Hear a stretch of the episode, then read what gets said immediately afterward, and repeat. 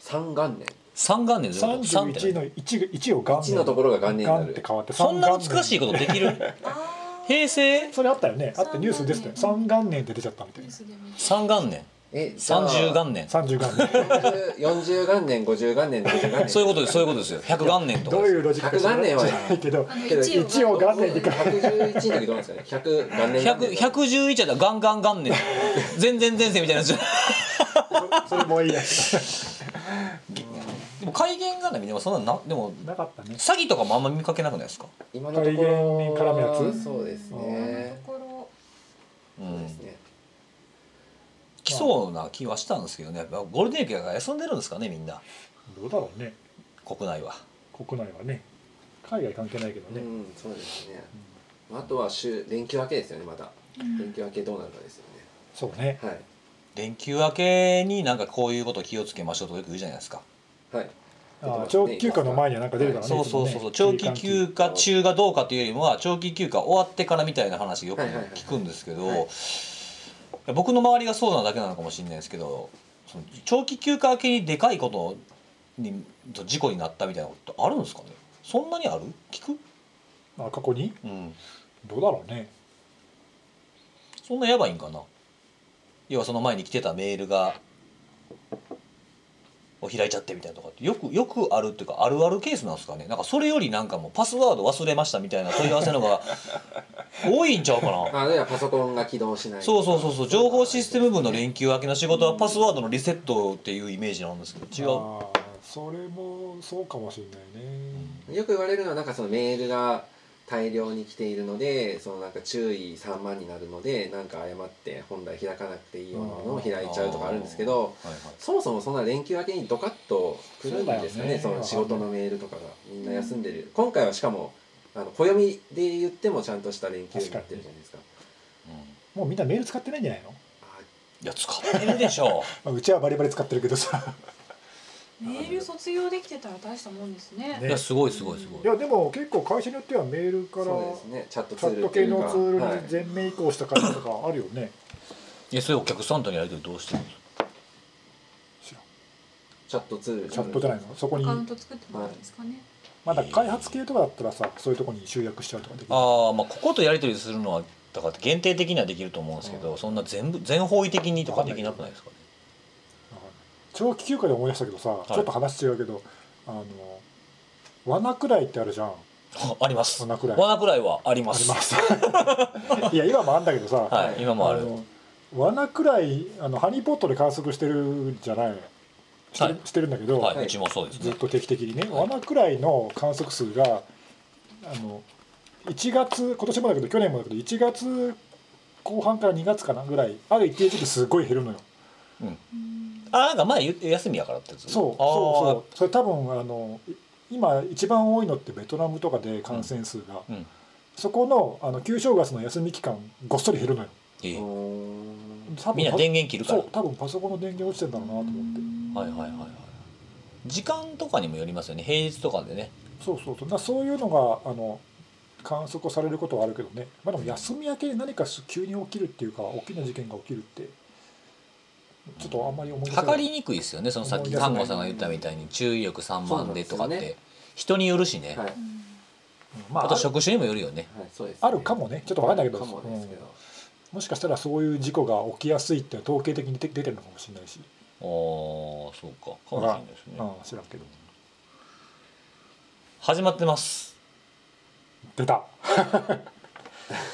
始まってるんですよもういつからえーっ、とから僕がちょっとしよく喋り始めたぐらい からです分かんないいつから分かんないもう5分ぐらい撮ってま本す当ですか、はい5分も撮ってんのすごい4雑談しかしてないよ、雑談だらけでした最初かはい、らはい令和ですよ令和です開ねけちゃいましたね令和エラですよ 令和エラ平成エラから令和エラになりましたよ言いたいだけでしょそれ ニュ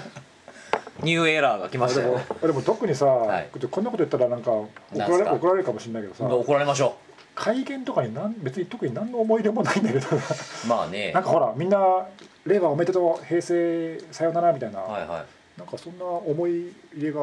あー特にないないなまあ連休やからっていうのもあるのかもしれないですけどもうなんかその辺の電気屋とかで令和福袋とか出して上がるんでそんなんあんのえそんなんあるんですかあるあるへー歩くのがもう大変でそうなんねだ池袋とか行ったんですけどへええ一日に1日かな、へーうん、池袋に行ったらなんかブルーレイレコーああ要ダーは年末年始で、まあ年年始か年始によく見るようなそうそうそうそへえ日本人ってなんかそういうう、うん、切り替わりのタイミングがやっぱ好きなんですかねか日なわ本のかんな文いけど化っていうとちょっとまあ年末ねね年末年始元号そういうなんかすごいこん年末年始感がやっぱりテレビとか見ててもうそんな感じであしたるあるあれもうんあんまうん苦苦手なんですよね、はいなんかなんか特番みたいな感じのそうなんですよねそれやったらもうなんかもう毎月あれやれやって思うんですよ 1月から2月2月から3月みたいなの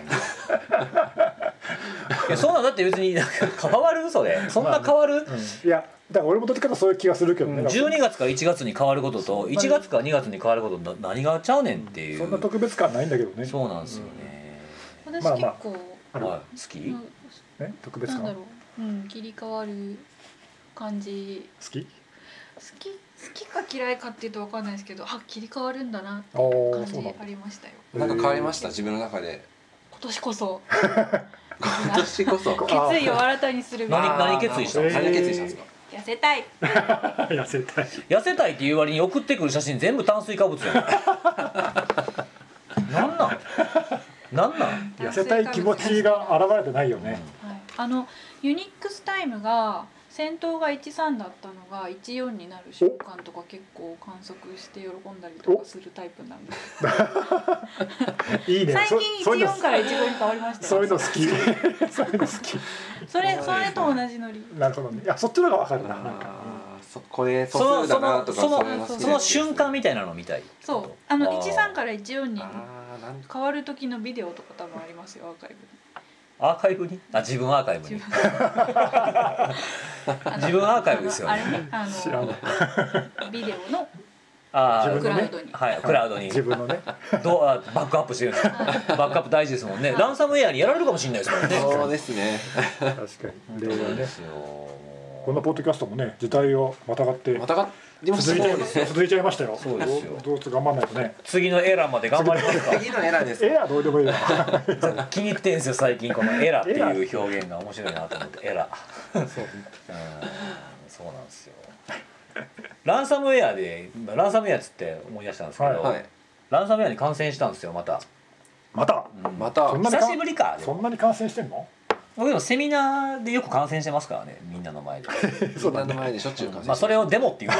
ですよ世の中ではデモというやつなんですけどね、うんあのーあれに感染させてみましたあの今度は何ノルスクハイドロのああロッカーゴガゴガガロッカーガガかわかんないけど5が五がかですかね感染してみたんですよ、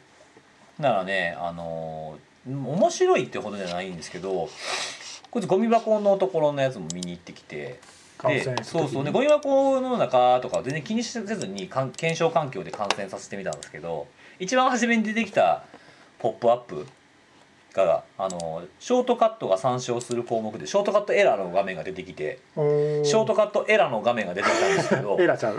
そこダメですよそしょこうがないように今してたんです離れてはいあのゴミ箱から復元できる可能性がありますって僕が過去にゴミ箱で消したファイルを元に戻しますかポップアップが出てきたんですよ。何を消けしてたんですかえっとこれあのあれですねあのオフィスインストールするために、はいあの入れたはいあの ISO ファイルあどうでもいいやつがどうでもどうでもよくないやろ それが復元しますかって出てきてでこれね結構ねあのー検証したというかそのリサーチした人が書いてたブログブログというか リサーチペーパーみたいなのが書いてたんですけど遅いめっちゃあ動きがそうなのうん、えそれは何暗号化のプロセスがそ遅いうのプロセスが遅おーい、うん、であのプロセスタスクまあタスクマネージャーうん検証環境なんですけどあのマルウェア実行すること多いからあのプロセスエクスプローラーとかのタグとか入れてないんですよ入れてると止まったりとかするからなんでタスクマネージャーで見たんですけどこいつ暗号化するときに SVC ホストうんドットエグゼでホストの O がゼロなんですよ、うんうんまあ、よくあるじゃないですかありますでねそれをすげえ数出てくるんです出ては消えてするんですよね多分このファイルをこの暗号化する処理ごとにプロセス上げてははいはいはい殺殺すがまし終わってまた立ち上げてみたいなその暗号プロセスごとにプロセスを上げて下げて上げて下げてみたいになってるから多分多分すげえ遅いんだと思うんですよねであとねもう一個気になったのは感染した後に出てくるランサムノートうん今まで僕が、まあ、数々感染してきましたけど、はいあのいろんなフォルダーごとに置く置くパターン多いんですよねランサムノートいっぱい感染させたフォルダーごとにだからこいつはデスクトップだけに1個ポコッと作るうんだけでで中見てみたら、あのーちゃんとね企業向けっぽい文章だったんですよねおお「あんたのカンパニーが」とかっておお書いてくるんで、まあ、企業とか組織向けうんなのかもしれないなっていうのをこの文章から伺えたなって感じあとはほとんど一緒。うんうんまあ、やり取りはあの東亜のヒルンサービスに誘導するんじゃなくてメール送ってこいみたいな、うんうんでファイル何個か送ってくれたら復元できるかどうか見せてやるわみたいな感じのことが書いてあるのは他のやつと同じようなうんそれ前前回看護さんが言ってたよあねなんかなんか言ったなそみうそたいなうそう前回ちょっはというん標的型の話をした時はいはにいそうだそうだちょっとこれ本当にランサムでお金取ろうとしてるのかどうはいかなんかワイパーじゃないかみたいはな、いスイッそうチ、いうスイッチでハイフン W つけるかどうかで動きが違そんうとなか話もしたよそういうね話そもれしま前したよ回したよはねいうんあとハイフン M っていう引数かをつけたらあのこのランサムノートに出るやつだと思うんですけどあのメールアドレス変えられるうんあそうなんですね、メールだけだとねちょっと通信手段としてうん心もとないっていうかテイねクダウンされちゃいますかそうらそねうそうそう、うん割と簡単にはいうんその辺どう考えたんだろうねだからそそうのねなんていうのメメールとかのそのいわゆるばらまき型みたいなものを想定してるわけじゃなくて、うんまあ、実際に手を動かした攻撃者がうん中に入ってきて、メールアドレス変えた方はその引数に書いてあればランサムノートの中身が変わるっていう作りになってるんだなっていうのが分かりましたね。っていううん感染話でした。なるほど はい、えいやいやいやなんでそこ見合わせたんですか今なんでなんでなん いやでいやいやいや面白かった面白かっこれあれですよねその3月はわりかはしいこのロッカー号が たうんに感染したっていまああのまあ実際1月1月ぐらいからですね1月からまあずっとフランスの会社とポツポツしてましかたよ、ねはい、コンサルティング会社が感染してたとかありましたよねさい最近ってあありましたあんま見ないですあんま見ないねですかね、うんなんかけど開発っていうかその機能の拡充とか回収っていうのは、なんか実際レポートをリサーチしているレポート見ても結構変化が激しかったので、まあ、この辺作ってる側の動きはまだ活発だったのかなっていうふうには、うんまあ、その当時に関しては見て取れたのですけど、最近あんま聞かなそいうでですすねねそうねうん落ち着いたのかな、わかんないねまた新しいターゲットを探してるのかもしれないし、ノルスクハイドロもねあの4月に入ってようやくちょっと通常に戻りつつあるってい落ちうか着いてきた感ありますね感じがなんか被害金額あるけどね出されてましたよね、うん、いろいろでし結たけ構など、金額で、うんまあそうわかんないそういう企業が出てくるかもしれないからでねす、ねうんこそうれです怖いのは結局なんでこれに感染するのかっていうのが経路わからないんですよねいまだになんかその経緯が分かんないですよね。そうね、はい、まあ、リュウクもそうでしたよね、うんまあ、リュウクはなんかトリックボットが先に入っててそこに落としてんじゃないか説みたいなのも出てましたけど、あー説っていや説っていうかそういう事例が実際にあはる、いはいはいでその前にあのエモテットに感染してるとか、うんうんうんうんうんあの最初はだからメールからフィッシングメールから入ってきたとかっていう事例もあるけどそうでない事例もあったりとかして、うんうんうんまあいろいろあるんだよなまあだから侵入の経路は一つじゃないんだようねうんうんんうんうんそれはちょっとあの経路はちょっとはっきりしてほしいなうんあ実際の事例でうんまあでも今までのやつでもさ感染経路とかそういう侵入経路が明確になってる事例ってそんななくないもう寒々ぐらいそんなにないよ寒々ぐらいかだってそのその前の韓国のも経路ははっきり分かってないですサもんムねサムぐらいっていうけどサムサムの実際の事例だってさ全部そういうのが明らかになってるってそんなにないし、難しいよねそこまでちゃんとあの公開してくれてる被害企業ってそんな多くないようんうんまあ分かった方がいいけどねそうですねうん当然その方がいいんですけど、この脆弱性を使われてとかっていう傾向があるとかそのある程度の傾向を見れるようにはなってほしいですよね、まあ、今言われてるのがだからフィッシングメールが多いっていうのとあと RDP とかで入ってくるのが多いっていうぐらいうんうんしか分かんなくて、それぐらいですよねうんまあ、だからちょっとそういう入りやすい入り口はなるべく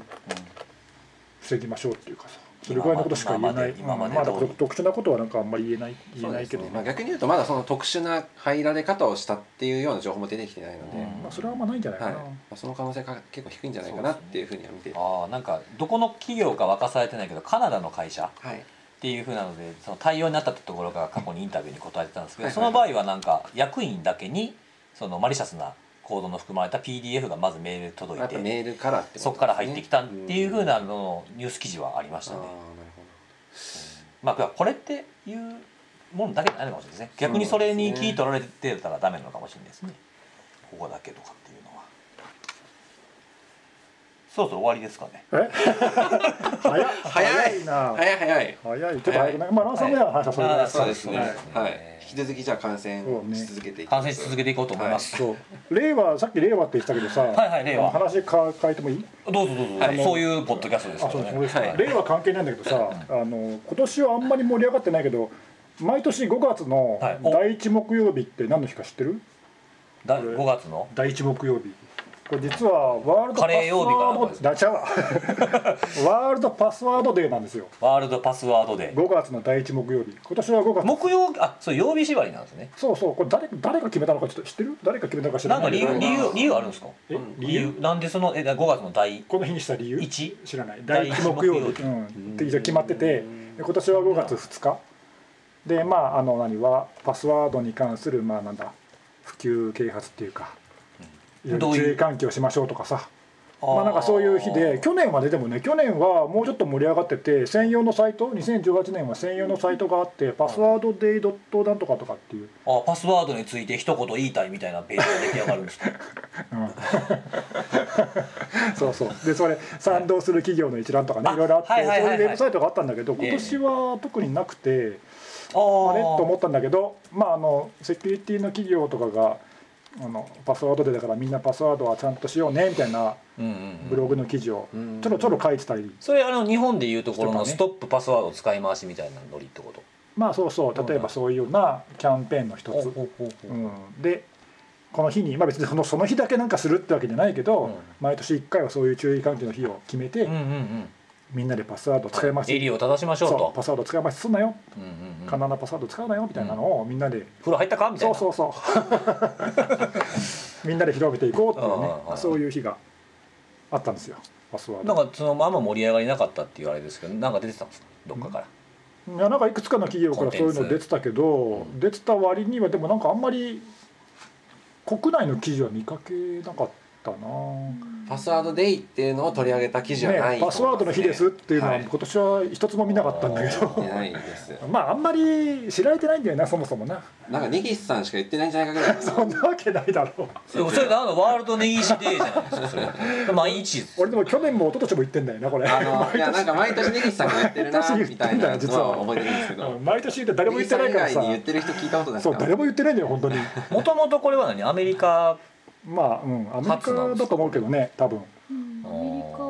カであのワールドパスワードデーのウェブサイトのファビコンがインテルのマークになってるどういうこそとうそうインテルも確か賛同企業の一つじゃないうーんんこれいや結構名だたる企業が2018そうそう去年は結構名だたる企業がいろいろ協賛してもうちょっと盛り上がって活動してたはずなんだけど、うん本当だすごいですね結構な大手がそうなんだよね連ねてますね、うん名前を今年はユーロポールのツイッターぐらいですかねあんま見りかけ、うたのん、あんまりね、そうそう、ツイッターもなんか一応ハッシュタグでみんなでやろうぜみたいな、あるんだけど、なんかどっかで集まって催し物をするとかっていうものではないっていうあーまあやってるかもしれないけどね、どっかで。更新とかはいはいでも特にな はいい。更新こえ、更新。更新ああ、なんとかマーチみた定い期変更反対反対みたいなな。 そんなのねえよ。やんないですかやんないです。やんないですかあそうですか定期変更反対してどうすんだよ。反対っつってよくわかんない。なんかでもそんな調査なんかあったよね。なんか言ってたよね、定期変更の 調査。そうなんですよそれちょっちょっととその話しようよ。定期変更定期変更の話話があったんですけどあの定期変更みんな好きだよね、本当に。定期変更好きですよね あのちょっと前にあの何でしたっけ国民のためのなんか情報セキュリティなんとかサイトみたいなのあるじゃないですか言えてな いや。総務省のや総つ。務省のやつあるじゃないですか、あれに対してねそのパスワードの総務省がパスワード変更不要という見解を出しましたけれども、えーあなたの組織はどれぐらいあパスワードの定期変更続けてますかやめましたかみたいなうんアンケートが出ておりまして、うんジップで来るやったやそうつですチッねプデックがやったやつなんですけど、えー2019年の1月17日から2月4日のアンケートですねはいで、えー、大体どれぐらいがパスワードの定期変更をやめたと思いますだからその総務省からのやつを受けて受けてうちやめるわーっつってだってどれぐらいの企業がどれぐらいだろそん逆逆にしましょうかその定期変更を今まで通り続けてるのは何割ぐらいうか結構多いと思うよだってそんなに、簡単には変えられないですよねやっぱうり、ん、社内ルール変えたりシステムルール変えたりうん結構面倒くさいよそうですよね大変ですもんねそのうん辺、何パーセントぐらいですかねこれちゃんと番組的にかんな数字言ってくださいよちゃんと 番組的なあ一発で当てるみたいなそ言ってんなん知らんくわださいカットですよカットそんなん知らんあいやでもかなり結構なところがまだそのままなんじゃない78割そのままじゃない78割がパスそワーのドま定期変ま更そのまま、うん、定期変更とか要するに有効期限を半年とか3か月とか設定をしていよくあるタイプ78割それぐらいじゃないの日本って保守的だからさ私じゃあもうちょっと頑張って6割おーぐらいがそのままそのままあーまあこれまでいい線いい通線かもりねあこれまで通りパスワードの定義変更を行っているって答えたのが、えー、50あえーその母数が686なんですけど結構の数ですね、えそれはいそれ一般企業、一般企業だと思うんです、うんはいまあ、いろんな組織が入ってるのかと思うんですけど、うんうんで、えっと54.5%、がそのままはおお半分強半分以ね上なんですね、あーまあそんなもんかちょっと8い、でもねでもねそうちょ っと言い過ぎたでもね一つ 一つ盲点があって、うんはいそのうちの24.2%がはい以前からパスワードの定期変更してませんえそのうちの今の686のうちの24.2%がそもそも定期変更してないんですっていうやつでしそのさっきの54%とは関係なく関係なく別そのれ以外の20何パーセントはもともとやってませんとたそうこれ意外だったんですえよー、あもともと有効期限ないのないおーそれほったらかしにしてたってことですかそこまではちょっと分かんないんですけどあどねっちかっていうとなんかルールがなくていい加減な方じゃないの特にその辺は意識せずにもう、ねかもしれないですわかんないけどねえー、まあそんなもんなんだそうでまあその問題の定期変更をやめたえー今までやっていたけどやめたっていうふうに言ったのはいははい8%パあ1割ないのー消費税と一緒ぐらいえですあごめんなさいえっ、と母数がいくつでしたっけあ686 180 1割弱か10まあでもね10社あのちょっ日本の会社っておそらくそのこういうの見て周りがやり始めるとダーッとなだれ打ってやりやり始めるから一気にやるよみんなうん多分でそのパスワードの定期変と大更手でが大手がわかんないけどやり始めれば単純にやめたのが8%ねうーんはいでそれに加えてパスワードの定義変更をやめて他の認証を追加したっうんうんていうやつっはいていうのは6.4%うんあ二要素とか増やしたってことそうあー追加したそうそれいいよねいいですうね、んうんでパスワードの定義もまだあってパスワードの定義変更をやめて他の認証に変更したうんうーん例えば証明書とかなのかなこれああより強度の強い方式に変えたとかそういう意味かな、うんうんうんそうあーパスワードだけじゃ弱いよねみたいな、うんそういうことかそうそれがおう1.3%おうおうですおう1.3 1.3%あじゃあーあそういうのも加えるともうちょっと多いとまあでもそれでも1割ちょっとだなそうですねんうーんそんなもんなんだうんそうねだから結局だから半分ぐらいはもう定期変更してないってことですね半分弱か、まあ、46%45% ぐらいは定期変更やめてるってことですそうか、なんまあ、その以前から変更してないも含めて、これでもさ俺ちょっとその調査ってこれ今回やっててまだ速報でしょ、はい正式な報告書出てないから中身全部知らないけど、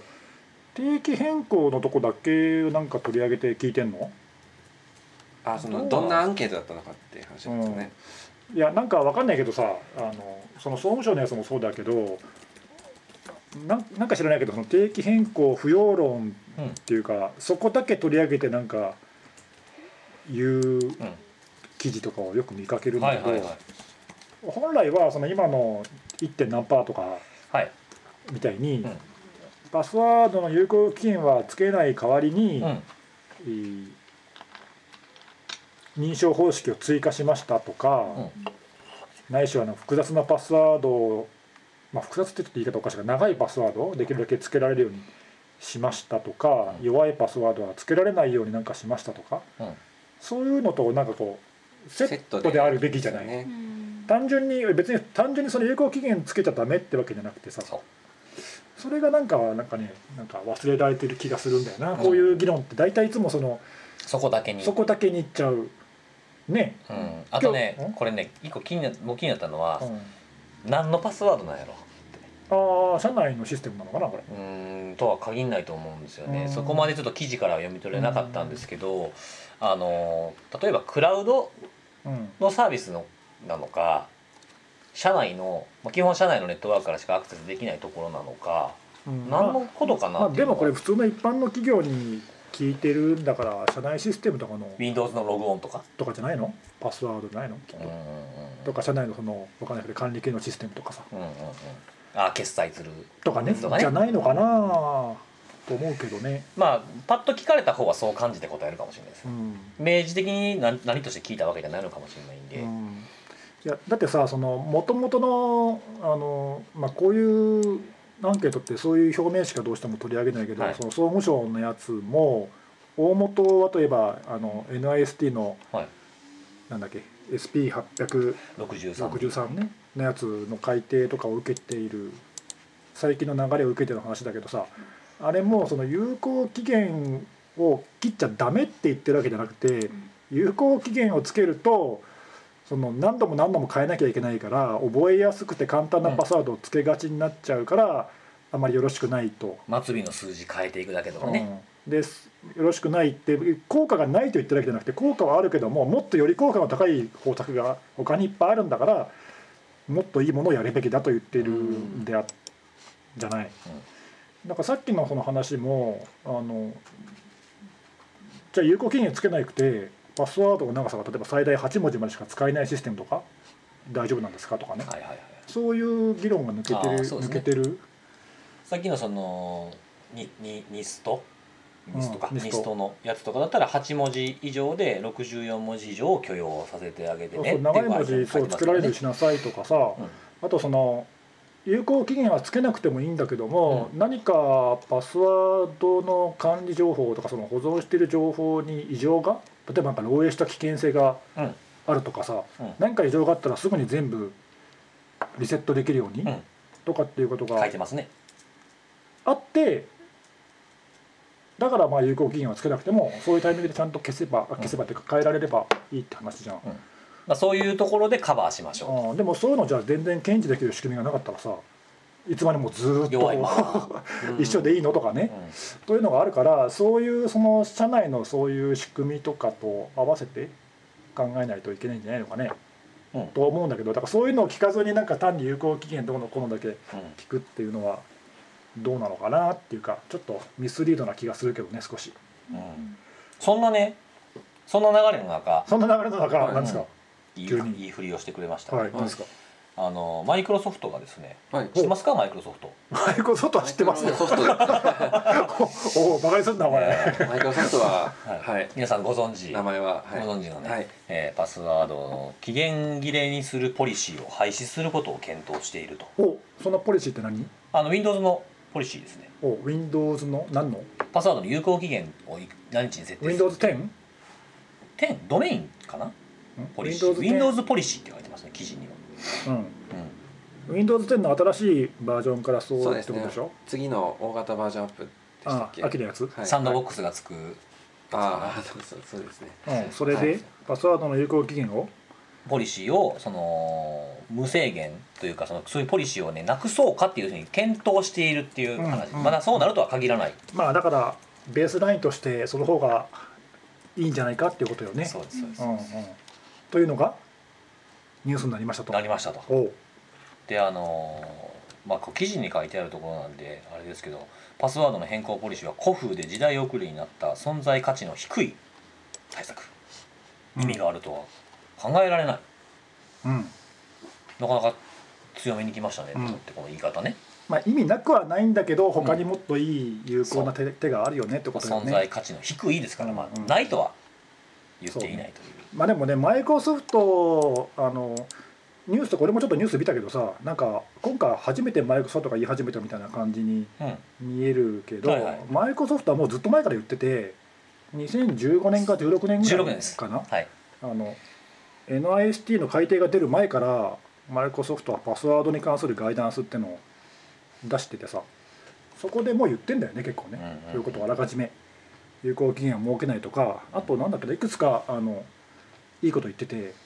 NIST のやつは割と長いじゃんあのガイドラインが。うんだからマイクロソフトのガイダンスってすごい短いんであの参照するのにいいから日本語訳もあるから俺結構それ見るのを勧めてるんだけど、うんでもだいぶ前から言ってんだよねでもともとねマイクロソフトってマイクロソフトリサーチっていう研究部門があって、はいそこのリサーチ部門の研究者がパスワードに関する研究結構いい研究いっぱいやっていてあの有名なやつはテレパスっていうやつとかね昔からやってて、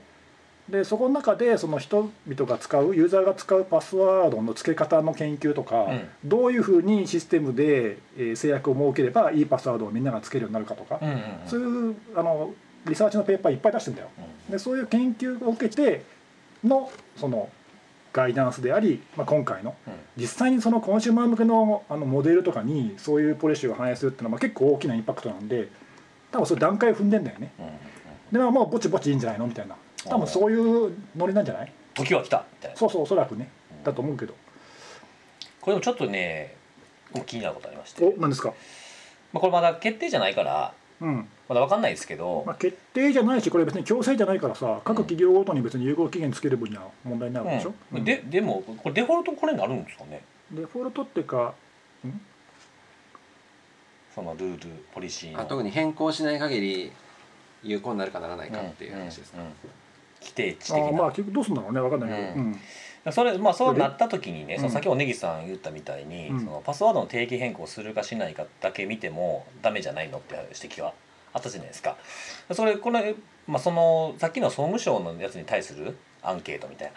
やつは僕な、まあ、なんとも思わなかったんですけどこの記事見た時に思ったのがその定期変更がそのされません未来英語を変えないですっていうのがベースでデフォルトになった時に弱いパスワードをつけてしまってるかどうかって分かんないじゃないですかユーザーがうん例えば管理者側からうんシステムのねうんだからそこをどうカバーするかっていうことが考えられてないんじゃないかなと思ったんですようん例えばまあ文字数8文字ってなったとするじゃないですかうん文字数制限が、だから8文字の弱いものをつけてても変えなくて済むで強いのをつけることを促すことにあんまならないと思うんですよねこれだけだとうんちょっと足りひんなと思ってそれをどうカバーすんのやろうなっていうことは心配弱いままのものが増えてしまうかも今まで通りって、そうねうそうそうだからそういう弱いパスワードをつけた場合にはあのエラーになるとかさんうん、Windows の機能でそれがあればいいんですけどそういうそのの複が雑性以外でそうねいうのもあるべきなんだよねう、んうんそうだからその定期変更そのうちの会社僕の勤めてる会社も定期変更やめたんですようん結構結構早い段階でうんでその時に問題になったのがそれなんですよこの今僕が言った話なんでうすんよ、いやじゃあ定期変更やめるのはいいしそのパスワード弱いものをつけがちになってしまうっていうのは分かったとうんその、まあ、経営層が出てる会議とかで言わないといけないですよね承認取るためにでもそれそもそも弱いパスワードをつけてるか強いパスワードをこのこれを機につけてくれるようになったのかそれ分かれへんくないって言われたんですようんそれをちゃんと担保しなさいどうしたのそこはあのー全部ドメインからハッシュ取ってきてそのハッシュを定期的にパスワードを弱いものをつけてやつがおれへんからでも辞書ぶつけてチェックするチェックすうるんでそのチェックしてるってことをユーザーには通知してるんですようんで弱いものの例えば僕たちが持っているその秘伝のタレ的な辞書ファイルあるじゃないですうか、ん秘伝のタレ的 なつけ継ぎ足し継ぎ足しみたいなやつあるんですね、それをぶつけたぶつけた結果弱いと要は平文に戻すことができてしまったりとうかんしたものに関してはパスワードを変更させるよってなるほどいうふうに通知をしてるんでこれ抑止効果なんですよねうんうんあの見てるから弱いのつけてバレへんとかじゃなくてあのちゃんと分かってしまうからあのちゃんと最初から強くてあまあ強いとかもな長いうんうんパスワードをつけるようにしてねっていうふうにうんうんいうアナウンスをしてからそのパスワード定期変更をやめるっていうのに移行しましたおう一旦全員リセットしていわゆるさ複雑さの要件とか、はいはい文字数の長さの要件とかは、うん今回のその有効期限をなくすのに合わせて変えたりしたの8文字ですそれは最低8文字は変えてましそれたは変わってないの、はい文字数を長くしたりとか長くしたりとかっていうしてなしてないですあーその代わり、そういう弱いやつはチェックしますよと、うんあーそれはいいかもね、うんそれをしたんであーそれまあどっちかというとその僕がその望んでるのはその抑止効果として弱いのをつけたらうんバレますよとなるほどねあそれは一つの方法だねそうそうそうまあこれが一番現実的かなと思っうんて今できるものに関してはだからあのそうそうほ本来的に言えばえー有効期限をなくす代わりに、うんえーさっき言ったその弱いパスワードは登録時に弾く、うんそれから長いできるだけ長いパスワードが付けられるようにするいやそれは短いものは弾くようにすると例えばあの最大8文字とかはい最大10文字みたいなそういう制約はなしで、ああ20最大の方を変える、 20文字でも30文字でも付けられるようにするとか最最低の文字ももちろん決めてさうん、 10文字以上 12,、はいはいはい12文字以上とかねとかそういうのをシステム的に担保して、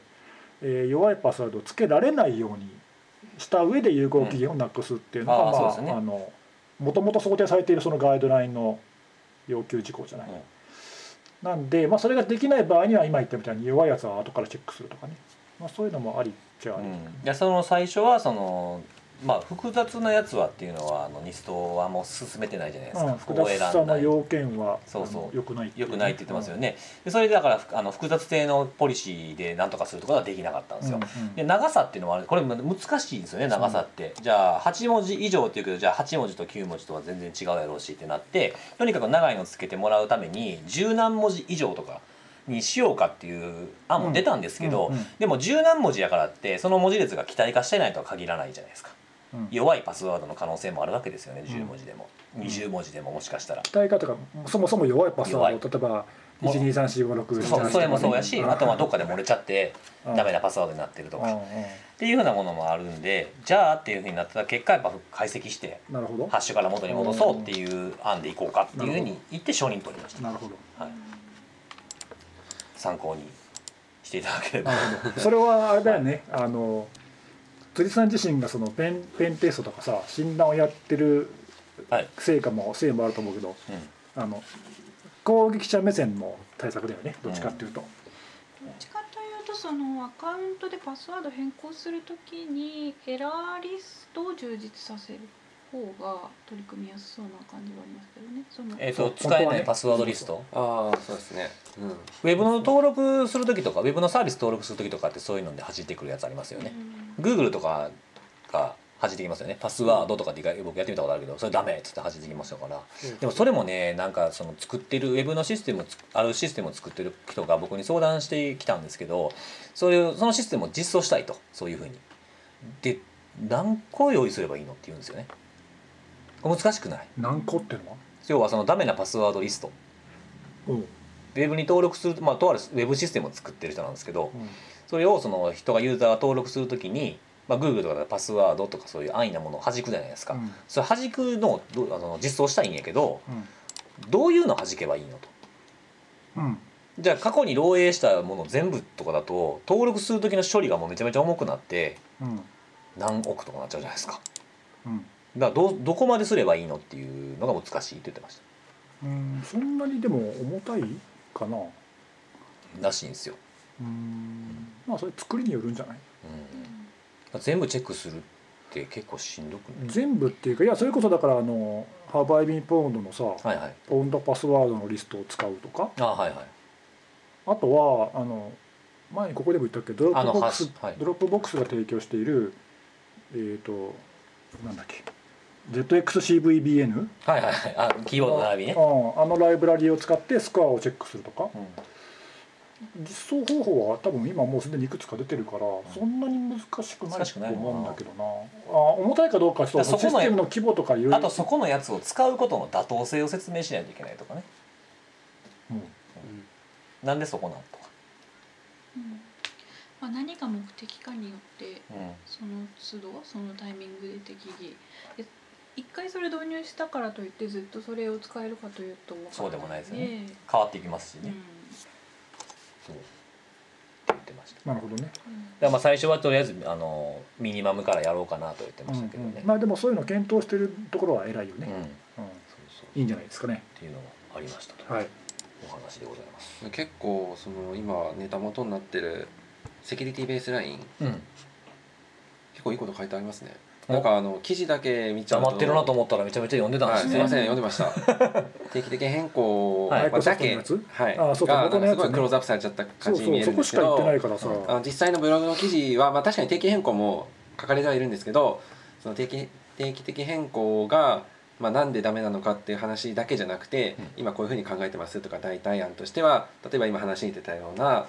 パスワード禁止リストであるとか、うんまあ、2要素、まあ、マルマルチファクターの認証であるとか、うんっていう方法が代案としてあるっていうことであったりあとさっきその辻さんがまさに言ってたことがドンピシャで、はい有効期限のポリシーはこのドラフト案からは消されているんですけども、別なそのなんかパスワードポリシーが全部なくなったわけじゃなくて複雑さ、うん長さであるとかあるいはヒストリーであるとか、あーそこら辺の履歴ねはいはいそこら辺のあのポリシーに関しては今回のドラフトへの変更は提案されてなくて、うんまあ、要はこれらこれらを使えばあの定期的定期的変更に頼らずともあの、まあ、今のニーズに合った管理ができるっていう考え方で説明がこのブログの記事されているので、まあ、こっちすごい読むといろいろと気づきがありますねうんゲストアカウント組み込みのものを無効にしましょうとかも当然あるんで結構ありますね。そうなんだよねこのだか辺はらそこ一箇所だけ取り上げてはいけないんだよね、はい、はいうん結構読んでて、まあ、そもそもがだってパスワードの定期変更をやめるためやめるためにではなくてパスワードというものを強固に扱っていくためにの話ですから、そねうそなんですよねれで弱いのつけるから定期変更がまあ意外と邪魔になってるよねっていう話ですから、はい、定期変更をやめるためにっていう話じゃないと思うちょっとなんか目的と手段が逆逆にな転っしてちゃうんるですよ感じがしますね、はい、うんというお話でしたこれはい実際、はいまあしかるべき将来にもしこのポリシーがまあ適用されたとしたら定期的変更のさっきの数字は変わっていくんですかねどうかなあ企業のはいはい変わるんじゃないかなあのほら前さちょっと足かせになってたっていうか、はいえー、となんだっけプライバシーマークとかあの手のその認証の基準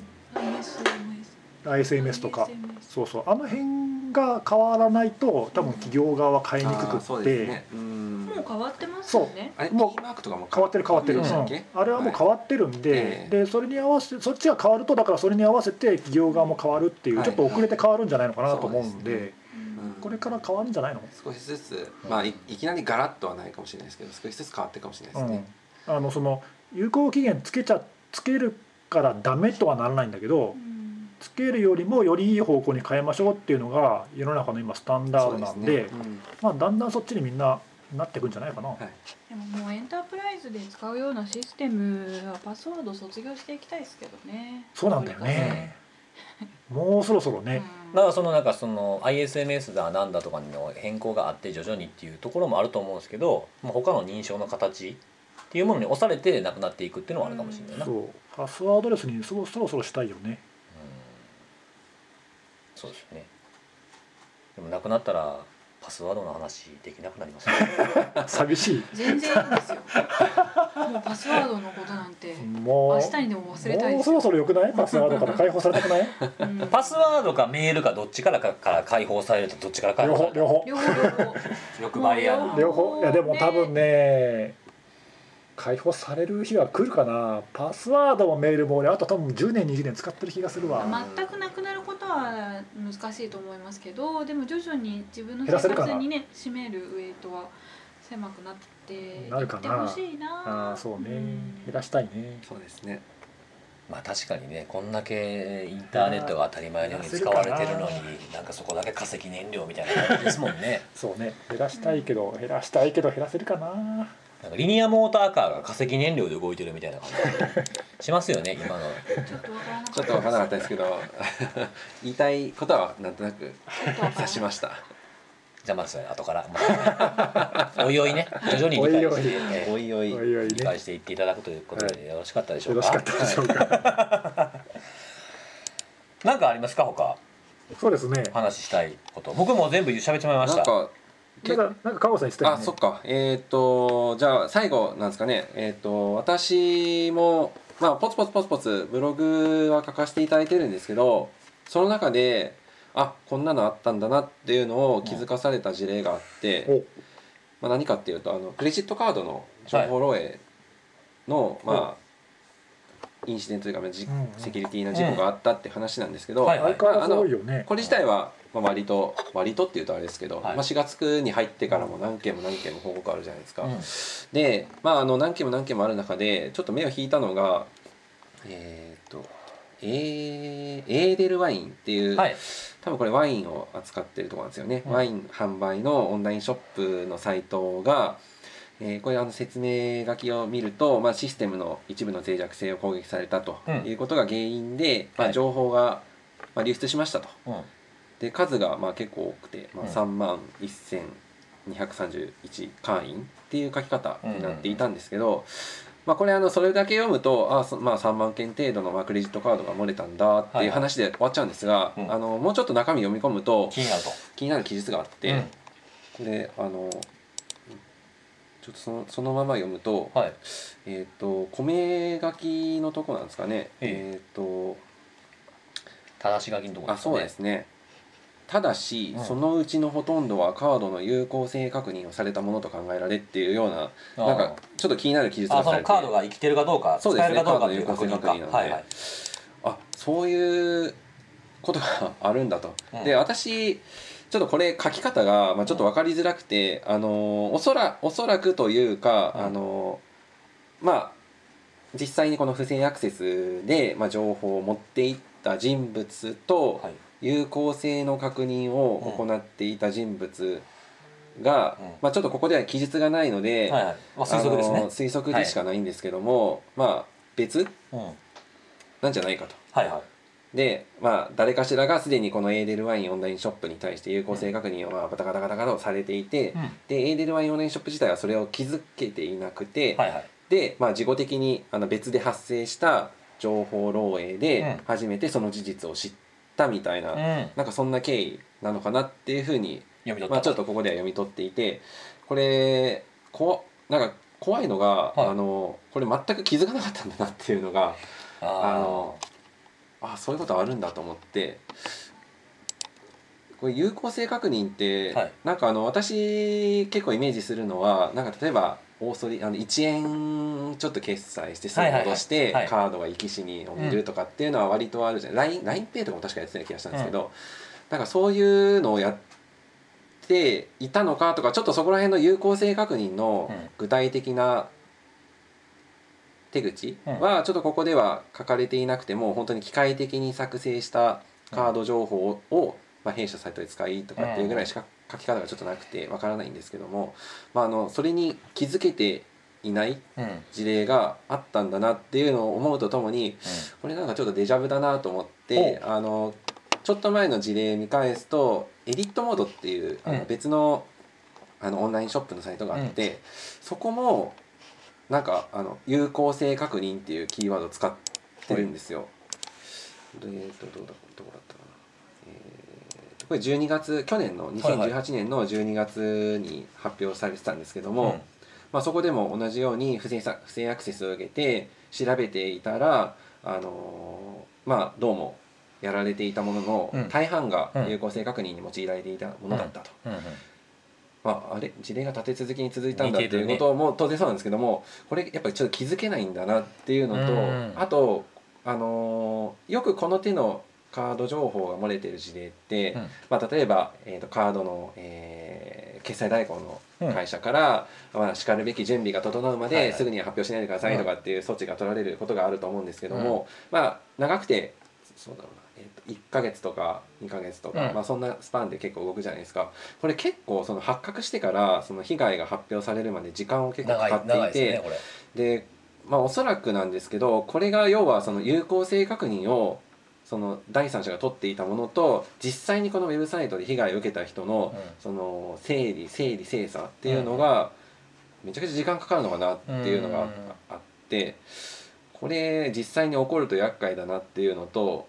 まあ、要はあの実際にそのユーユーザーの方実際に情報漏洩の被害を受けた利用者の方がその事実を知る前にすごい時間を要してしまうっていう弊害があるのと、これあのおそらく、まあ、ちょっと推測で言うのもあれなんですけども、似たような有効性確認をダカダカダってさされているようなその零細、まあ、零細っていうかこ小規模のうんオンラインショップのサイトっていっぱいあるんじゃないかなっていう疑念があるんですよ。はいはいはいはいこれだってあれですもんね2018年の10月31日に調査機関による調査が完了してるのに発表が最近ですもんね確か4月でしたっけこれあそうですそうです、ねはいそうなんですよねそのあとはねなんかそのさっき言ってたその有効性の確認っていう風なところあったじゃないですか、えそこのそのさっき言ってたその注意書きにさらに米印がついてえありますて、ね機械的に作成したカード情報をって書いてるんですよね、はいだからありがとう漏ござい洩したものを試されたわけじゃなくてってことなんですよね試した人物が何らかの手段で、まあ、クレジットカードマスターとかいろいろありますけど、うんうんなんかそういう手段で生成したやつを試してるってとこ作とった可能性ですよねがあるってことですよね、まあ同じ同じグループが2つの行動をしたのか2つのグループが別々の行動をしたのかどうしたのかっていうのはちょっとわからないんですけども、うまあなんかそのインシデントがまあ情報漏洩のインシデントが実際に起きて初めて事実を知るみたいな事例がちょっと2件続い続いたって言ったらあれですけど、まあ、昨年の12月4月って形でなんか発表が続いたので、まあ、ちょっと気になったのになったなっていうのがあるんんですよね。これでも有効性確認に限らないけどさカード情報の漏洩事例はいって、まあ、まあまあお多い多いっ一すね般にあるけど、はいほとんどがさあの決済代行会社から不正利用に関するその連絡を受けて、はいうんそれで調べてあみたいな気づきましたっていうのがほとんどじゃないの、大体はそうですね、うんほとんどそうでしょっほとんどそうですていうことはつまりさシステム側では一切気づいてなかったわけでしょ、うんなんか異常を検知してないってそこうとでですすねね、うん、っていうのがまあいや気づいてるところはあるんだろうけど、えい今実際に巷でその漏洩しちゃいましたって公表している事件って大体見ると大大体代行業者からカード情報お宅からどうも漏れてるっぽいよって連絡来て気づいたっえていうのがそうですねほとんどじゃん、はいだから有効性確認だろうが漏洩だろうが結局気づいてないところがほとんどなんだよね多分。そうですねださらにこれ有効性の確認みたいなことはが紛れ込んでいても、実際に不正利用が起きて決済が発生して例えば利用者から問い合わせがあったりあるいはクレジットカード会社側のその不正利用のモニタリングってすごい進んでるから、はいなんかおかしいってすぐ気づくからさそういうのに引っかかんないと分かってないんだよねこれ分かんね。ないでしょうねやっぱりまあだってその有効性クレジットカードとは違いますけどアカウントの有効性を確認するっていうんであのユニオンステシールはいはいのそのメールアドレスが登録されてるかどうかのチェックもあれあそこで検知できてないんですよね。ああ新規登録のところでやそうですそこでそのね存在しているユーザーに今度絞っておー実際のログ不正ログインを試みたってやつあったじゃないですかそあうでれもその段前段階では多分気づけてなかったんですねロックしてなかったってことはそう。だねうんこれカードの有効性確認をやってるのってやりやすいサイトとかあんのかねなんか止められないとかじゃないですかどうなんですやかねやってみてえこれなんか新規登録してなりすましのアカウントかなんかを自分で作ってそこでカード登録とかを同じアカウントで大量に違うカードの登録とかやってみるってことだよねこれねブルートフォーこスでねとなのかなとか多分だからその思うんですよね作りによって、はいそのエラーになるエラーにならないっていうののチェックがしやすいサイトとしにくいサイトってあんのかなあるのかもしれないしあとあとは組み合わせでそういう流れに持っていくっていうのもそうあるんでですすよねね。うん組み合わリせスト型攻撃を仕掛けてそれでハックできたアカウントを使って有効性確認だけして去っていくとかっていうのもあるんですよね。あそれはカード情報の話クレジットカード情報を確認するいやリスト型攻撃をするじゃないですか、うんでログインできたってアカウントをリスト作れますよねそれで攻撃者は、うんそれにそのアカウントを使ってカードを登録自分のも自分たちの持ってるクレジットカード情報とか、まあ、リストあのあージェネレーターで生成したか分かんないですけど登録して登録できるかどうかをチェックしていくっていうのもあるんですよねうんあーまあそれはでもだからその自分の登録したアカウントか他人カードの違いだけ違いですねはいクレジットカードの登録に関しては一緒じゃないうんいやだからそのクレジットカードの登録の仕組みによってそういう有効性の確認がしやすいサイトとしにくいサイトがあるのかなとそう思でって、すねなんでこのサイトでやったのかなっていうのがちょっと疑問で、でしかも結構数多いんですよ1万4000件とか3万件とかうんでそれ人力でそれは実際に当たったやつがそれだけってことでしょいや多分試しあどうなんでしょうそそこは分かんないですね試したやつはもっと多かったってこと試したやつはもっと多いのかもしれないですね、ん機械的にだからそういうのができるような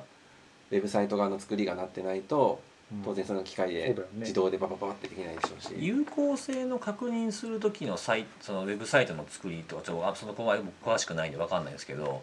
ユーザーとして登録そのカードを登録しますっていうふうにする時にチェックが走るのか実際に買い物してみるまで分かれへんのかその2つがもしあるんであればユーザーの登録設定画面のところで登録っていうふうにするところでチェックできるんであればその方がチェックしやすいサイトになりますよねそうですね実際に決済走らさなくてもいいから、はいそういうのもあるかもしれないですね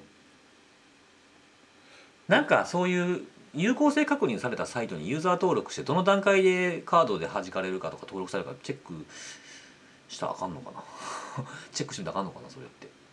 カード当たった当たったらあかんもんねどうなんですかね適当なカード番号やってみてもう今は作り変わってるんじゃないですかね。あいやここのサイトだけじゃなくてですようんいろんなサイトでカード番号のそのなんかルールあるじゃないですかあはいだからそういう意味でのチェックは走りでます、ね、きると思うんですけど入力した瞬間間にそうですよ弾かれますからねあれ大体それから先の話ですよねそうそのかそう番号で実際に決済ができるできるかどうどうかでやってる側からするとそれ知りたいわけじゃないですかそうですねそこだから本当に知りたいんですよだかうんら有効性確認っていうのは具体的に何をもってやられていたのかっていうだかあらその単純にその番号としてのはいその正規的なそのはい無理、まあよしあしっていうか正しい番号登録がまあその単純にできる各各ブランドのカードとしてそのはい番号は存在、あそうですそうですそれぞれが発行される可能性のあるええ番号であるってことですよね、はい、でもそれだったらジェネレーターの方でもそうそれしか生成しないんじゃないですかねあーですそよのね機械的に作るやつ、ですよねうん単なるランダムな数字を発行してるわけじゃないと思うんですよ、うんそういうツールって、だからやっぱりその実際に決済に使われてる現存してるアカウントだアカウントじゃないやクレジットカード番号ってことじゃないですかはい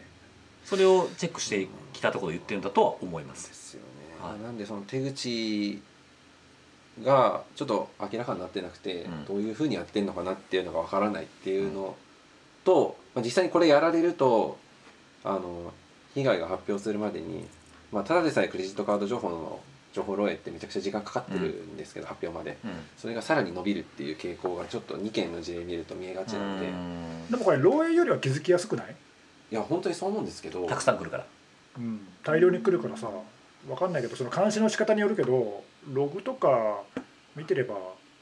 気づけるんじゃないかな、だと思うんですけどねだからなんで、僕見てないんじゃないですまかあまあねいやそれはあるけど、はいあの、うん、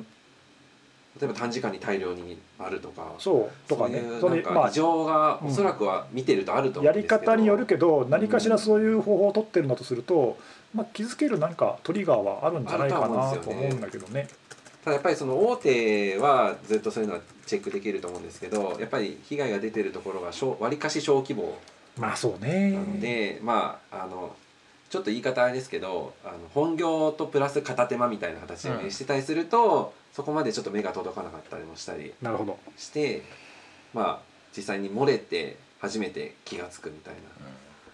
話だったりするのかなと思うとまだまだ似たようなやられやられてるっていうとあれですけどチェックに使われてしまってるサイトっていっぱいあるのかなってじゃああれですかねその脆弱性だなんだとかっていうやられないための対策をするんじゃなくてそれだけじゃなくてやられたことを気づける対策をお令和ではやっていこうと令和ではそうですねせっかくはい新言語になったんで、的なはい感じで、時間がいい感じにいい感じにはいそうですねはいなってきたんではいそんなとこでいいですかねこのとこでよろしいですかはい。はいじゃあそういうことではいさよならさよならありがとうございさよまなした。